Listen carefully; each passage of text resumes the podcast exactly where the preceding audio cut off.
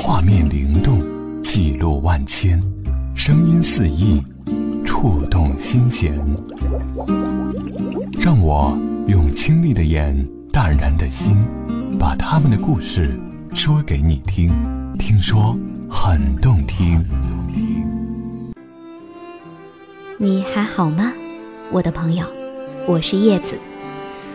很久没有录节目，也被朋友们在微博当中或者是 QQ 群当中，用各种各样的方式催促。这是因为我所从事的职业是新媒体，它似乎是一个和时间赛跑、和加班为伴的工作性质。而我在业余时间的这档节目，我希望可以用平和的心态和你分享一些故事和个人的感受。有人说，新媒体的特点呢是猎奇，是出位，是浮躁。从某种意义上来说，是的。可是从新媒体所关注的一些看似浮躁的话题当中，我总可以找到一些可以静下来说说的故事。今天要聊的话题，用传统思想来讲，很边缘。但是社会的进步，不就是能够包容种种的不一样吗？听我来分享一段有关同性恋的记录文字，或许可以帮助你用一种更平和、更包容的态度，去试着理解这个群体。这个故事属于柴静的文字，发表在他所著的《看见》一书当中。第五章，我们终将浑然难分，像水溶于水中。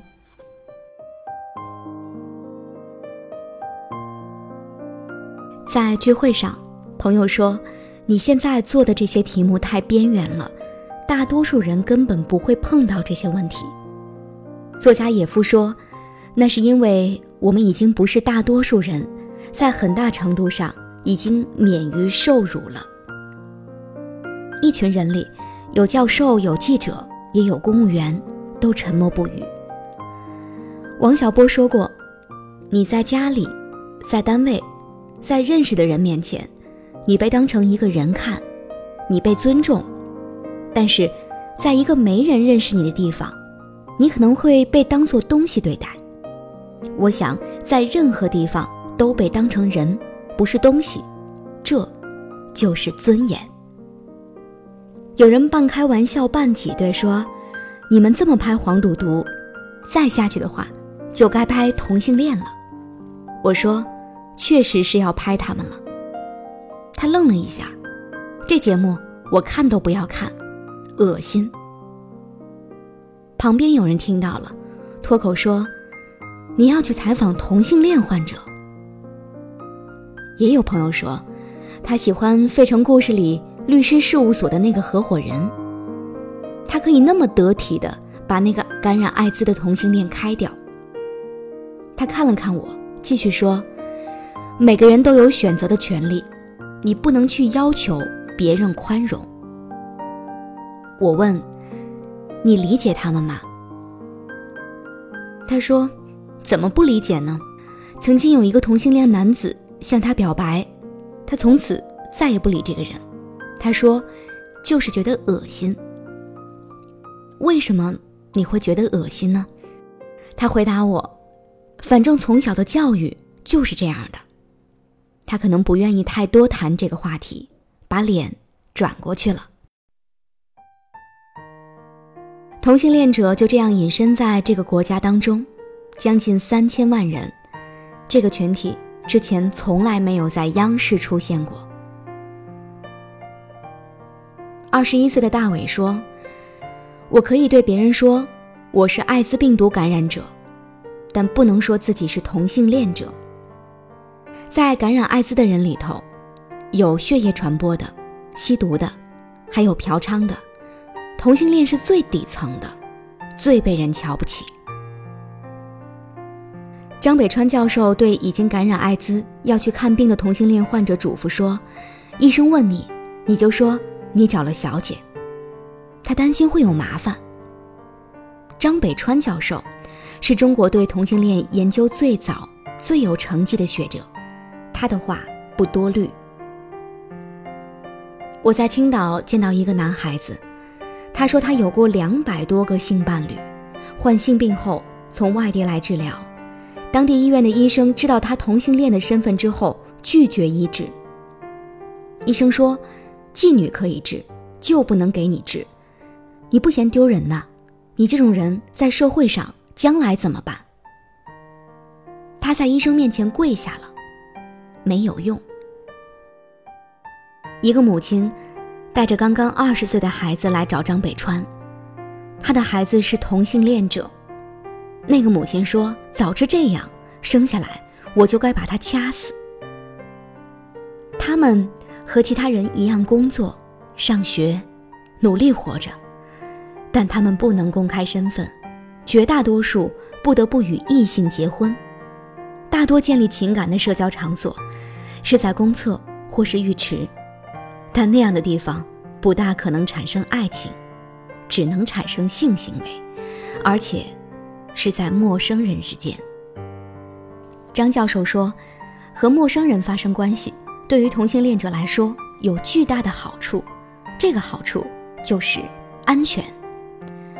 我很意外，安全。这是在健康上最不安全的方式了。他回应我说：“这个安全是指，你不认识我，我也不认识你，两个人完了关系，大家互相都不认识，不用担心身份的泄露。在没有过去和未来的地方，爱活不下来，只有性。”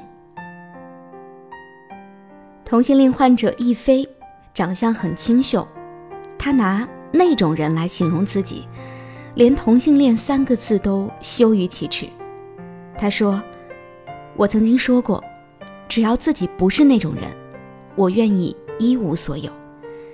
我觉得全世界只有自己一个人不正常，因为我觉得自己那种现象是一种不健康，是一种病态。我强迫自己不去接触任何一个男孩子，尽量远离他们，尽量去找女孩子。”精神上对自己压力很大。在一九九七年之前，他还有可能因为自己的性倾向入狱，罪名是流氓罪。而在二零零一年，第三版中国精神障碍分类与诊断标准不再将同性恋患者统称为精神病人，但同性恋还是被归于性心理障碍的条目之下。张北川教授说，同性恋是由先天基因决定的。几十种羚羊类动物里面也观察到同性之间的性行为了，在灵长类动物里边还观察到了依恋现象。人类的依恋现象，在某种程度时，我们就称之为爱了。一菲拿家里给他学钢琴的钱去看心理医生，接受治疗。像库布里克的电影《发条城》，一个人被强制性的唤起欲望，同时用药物催吐或者是电击的方式，让你感到疼痛、口渴、恶心。这是健康人类的有机组织正在对破坏规则的恶势力做出反应。你正在被改造的精神健全，身体健康。在电影里，穿着一尘不染白大褂的医生这样说，一次又一次。直到人体就像看到一条毒蛇一样，对自己的欲望做出迅速而强烈的厌恶反应。张北川教授说，他认识一个接受这种治疗的人，最后的结局是出家了。你再也不会有选择同性恋的欲望了，你再也不用有欲望了，你好了。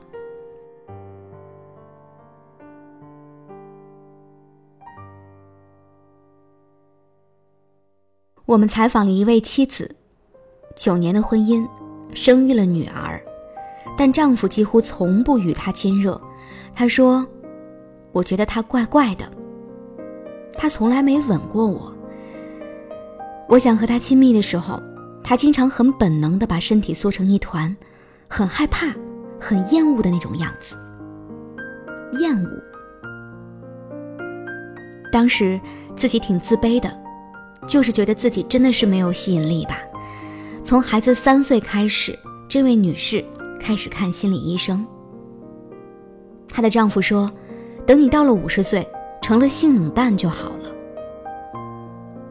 他们维持了九年这样的婚姻。她看到丈夫总是鬼鬼祟祟的，每次上完网之后都把上网的痕迹清除掉。她当时以为他是阳痿，在上面查什么资料，也不好意思问。后来，有一天晚上，她半夜醒了，差不多两三点钟，看到丈夫还在上网。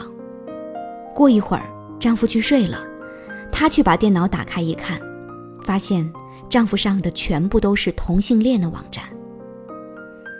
她闭了一下眼睛，那一瞬间知道，丈夫百分之百就是。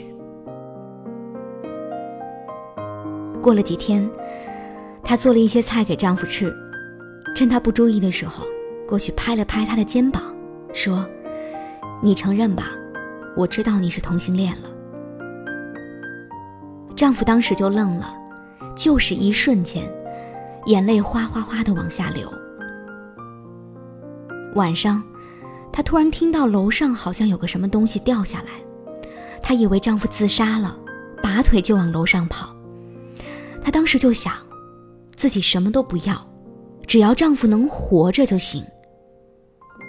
她上楼之后，看见阁楼上灯全都灭了，丈夫一个人躺在那个地方，她很难过，一下子扑在他身上，在浓重的黑暗里。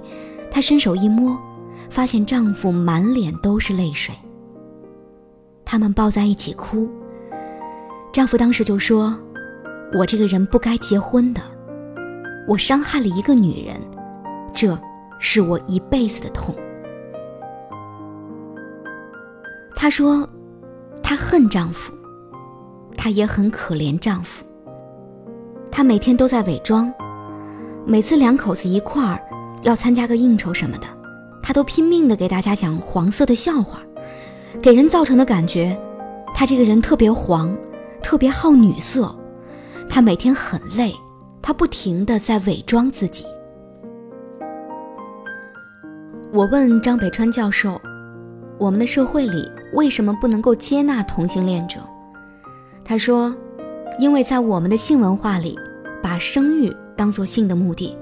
把无知当纯洁，把愚昧当德性，把偏见当原则。他前前后后调查过一千一百名男同性恋，他们百分之七十七感到极度痛苦，百分之三十四有强烈的自杀念头，百分之十自杀未遂，百分之三十八的人遭受过侮辱、性骚扰、殴打、敲诈勒索、批判和处分等伤害。每年自杀的这些同性恋者，他们就是心理上的艾滋病患者，心理上的绝症患者。这个绝症是谁给他的？不是艾滋病毒给他的，是社会给他的。我问：有一些东西对同性恋者来说，比生命还要重要吗？是什么？他们说，是爱情、自由、公开表达自己身份的。空气，空间。假如不能提供，这种压制、这种痛苦、绝望，就会一直持续下去，就会成为社会的一个永远解决不了的顽疾。拍摄的时候，男同事们都很职业，对采访对象都很客气，但和往常不同，一句话不多说，吃饭的时候连一句议论也没有。我跟老范私下不免猜测他们是怎么想，他们都笑而不答。小红说起当年遇到一个同性骚扰，那个感觉，他这样一个老好人也不禁皱下了眉头。我说我在电台工作时，同事说对面有人拿望远镜在看我，一抬头，那个人从对面楼窗口闪开了。我下楼吃饭，又是这个人。闪到花丛背后，是个短发女人。我也有不适感，不过不是因为她是女性，而是被窥视之感。一个人对性和爱的态度，不在于男男女女男女，只在于这个人本身。我采访一对男性情侣的时候，两位男性手握手谈了很久。我余光看到小红和老范正在一边传纸条，我以为他们是反感这两个人，听不下去采访。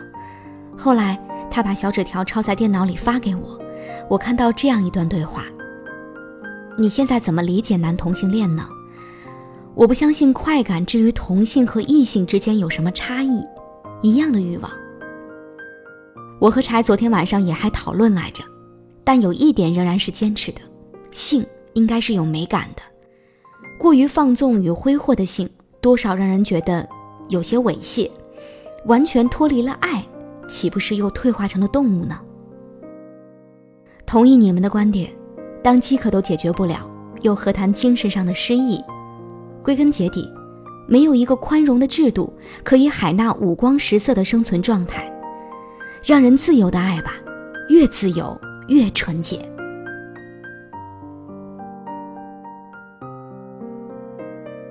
在录制节目的时候，同性恋者大伟坚持要以本来面目面对镜头，这让我很意外。我们的习惯是用隐身的方式来保护这样的采访对象。他是同性恋，也是艾滋病患者，我认为他需要保护。他说：“我不需要。”我认为他太年轻了。我问他为什么要这样做，知不知道自己要付出代价？他很肯定地回答我：“知道。”但是他想告诉大家，我是一个同性恋，我想和每个人快乐的生活在一起，我想得到真爱。是，这并不无耻。同性恋者亦非是舞者。采访间隙拍他跳舞，他面部需要保护，只能拍影子。投射在墙上的巨大剪影，变形、夸张，用力跳起，又被重力狠狠扯下。现场没有设备，放不了音乐，他只是听着心里的节奏在跳。后来，在节目最后用的就是这样一段舞蹈，老范配上了张国荣的《我》。那是他在公开自己的同性恋身份之后的演唱。我永远都爱这样的我。快乐时，快乐的方式不止一种。最荣幸是，谁都是造物者的光荣，不用闪躲，为我喜欢的生活而活，不用粉末，就站在光明的角落。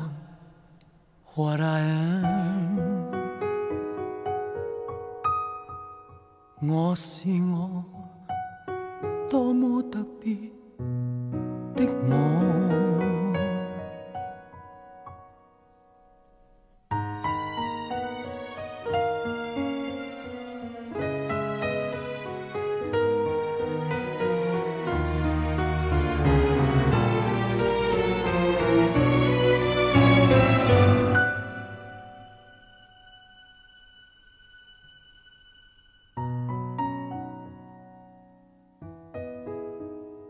多庆幸，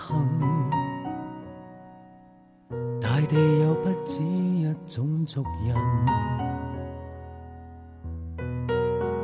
神造世人，种种色色都有他公允。我很庆幸，站在我屋顶快乐做人。着我心，告诉世界何为勇敢。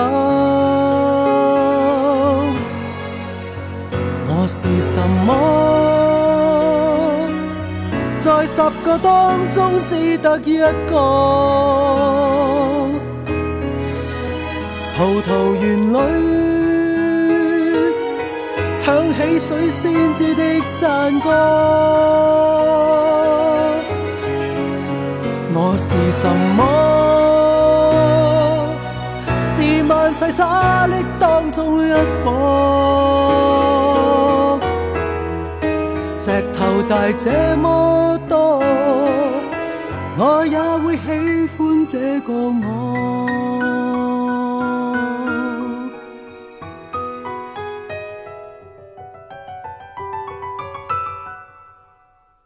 我很庆幸。万物众生中磊落做人，怀着诚恳，告诉世界何谓勇敢。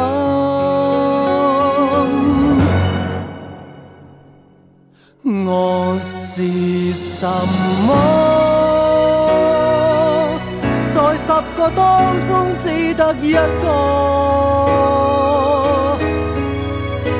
葡萄园里响起水仙子的赞歌。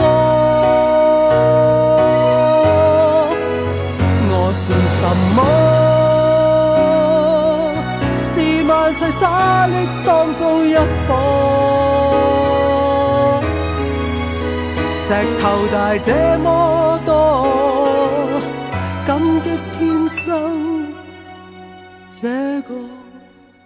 我。